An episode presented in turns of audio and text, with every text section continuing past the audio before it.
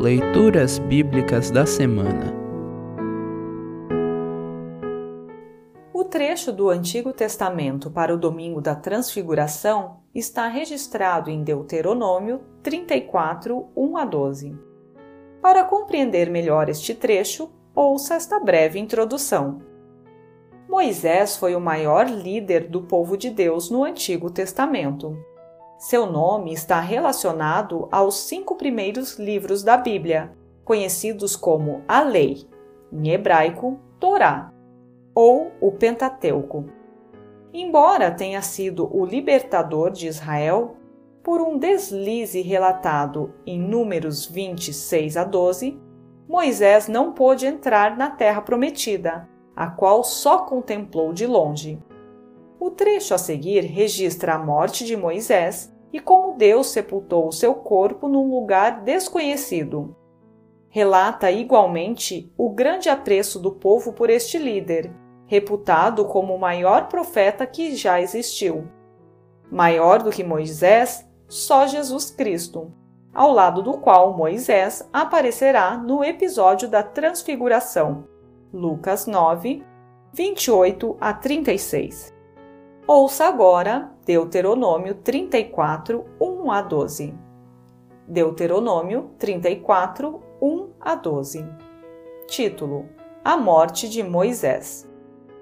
Moisés foi das planícies de Moabe até o Monte Nebo e subiu ao alto do Monte Pisga, na altura de Jericó, que ficava no outro lado do rio.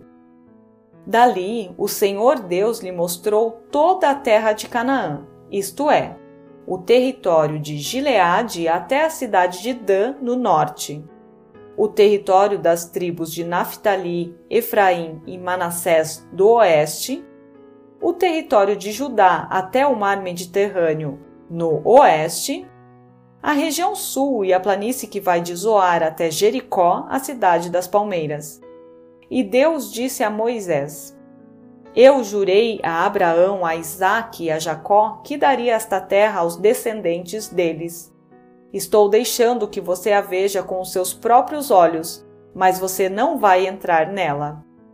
Então Moisés, servo do Senhor Deus, morreu na terra de Moabe, conforme o Senhor tinha dito.